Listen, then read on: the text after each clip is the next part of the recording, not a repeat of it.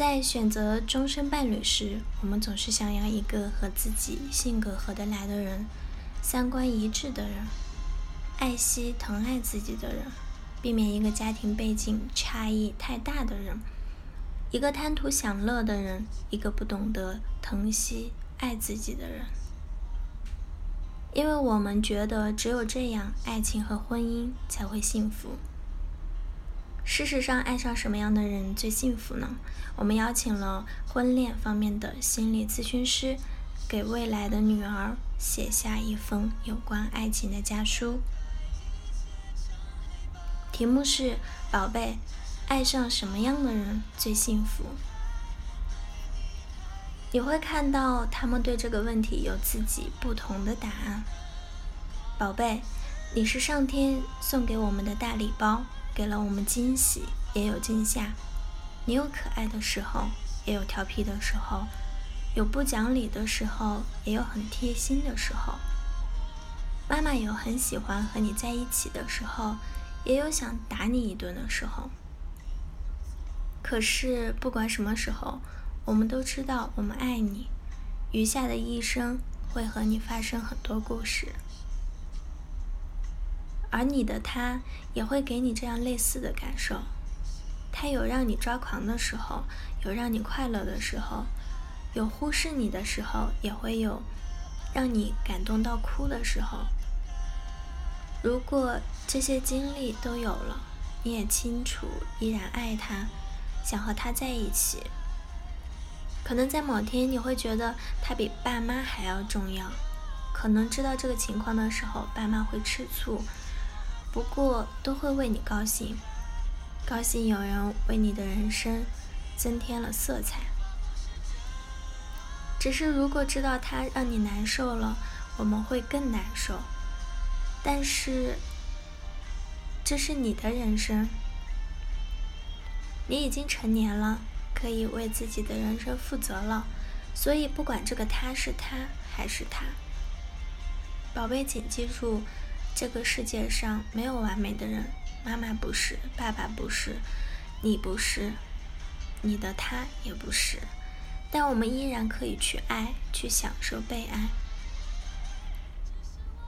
接下来要说的，妈妈希望你一辈子都不要经历，只是妈妈不是老天爷，没有神的能力去保证你的人生只有快乐。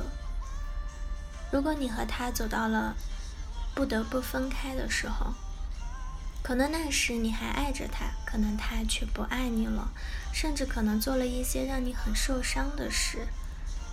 妈妈想让你知道，不管什么时候，都请记得，他不爱你不代表你不可爱，只是你的可爱需要遇到一个懂得欣赏你的人，就像妈妈遇见爸爸一样。你瞧，你爸那平凡而普通的样子，并不是太难找吧？不过，当你找到了那个他，也不，并不代表就是从此幸福完美下去了。你和他也会经历很多开心的、难过的、甜蜜的、争吵的，就像这封信开始说的那样。这个过程可能需要你和他学习一些更好相爱的功课。有可能妈妈告诉你的。也会有些不适合的，毕竟每个人是不一样的，没有一套完美爱的公式可以套用在每个人身上。但没关系，我相信你们彼此会很愿意去学习如何更好的去爱对方。女儿，爱情不是人生唯一的主题，它甚至也不是永恒的主题，但它是人生。必经的一段路。如果你问我妈妈爱上什么样的人最幸福、最幸运，是找一个爱我的人，还是我爱的人？那是我二十岁时想的最多的问题。曾经一度觉得那是人生中我唯一关心的问题。如果现在你问我这个问题，我想说，找一个什么样的爱人不是最重要的，因为相爱、爱情。爱人都是让我们通往自己的一条路径，不论是不合适的爱人，带给我们的难过和伤害，亦或是我们深爱的爱人带来的失望和摧毁。在我看来，这些都没有绝对的正面和负面，应该或不应该，幸运或不幸。因为爱情里的挫折也会让你通往成长。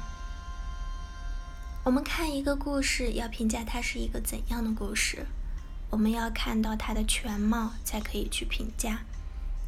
所以，亲爱的宝贝，无论你处在爱情故事的哪一个段落，体验着幸福的高潮还是悲伤的低潮，我都希望你能知道，那不是你人生的故事全部，它就是一个段落。如果你是一个有力量的人，这些拼图最终会带领你找到自己。你会变得更加完整而强大，会领悟到生命和宇宙的真相。即使你爱上了一个糟糕的人，即使你拥有过一段失败的感情，这都不重要。那只是一个段落，它不是决定性的。痛苦总是带来成长，这是爱情之悲伤的红利。如果最终你找到了一个相濡以沫的伴侣，并决定和他完成你在这个世界上成长的课题，决定和他一起探索人生，那么我希望，无论你爱他多还是他爱你多，这个人都是一个能够让你感受到生活有希望，让你觉得世界很美好的人。因为只有和这样的人建立伴侣关系，这关系才有生命力，它能给你注入能量，你会找到心灵的方向。在飞速流逝的时光里，在千变万化的世界中，和一个人并肩感受着世界的美好，那便是幸福的时刻。刹那亦是永恒。但如果能携手前行足够长的时间，一起寻找生命的真相，一起构建完整的自我，互相接纳对方的全部事实，然后去慢慢修复自己所有的创伤，那才是灵魂伴侣。那是少数人的幸运。对于爱情，无需抱有一定要如此的憧憬。你走过的一切的道路，包括爱情的道路。其实都是帮助你通往自己和自由的道路，这才是故事的全貌。好了，以上就是今天的全部了。咨询请加微信 jlct 幺零零幺，或者关注微信公众号“甘露春天微课堂”收听更多内容。感谢您的收听，我是森林，我们下期节目再见。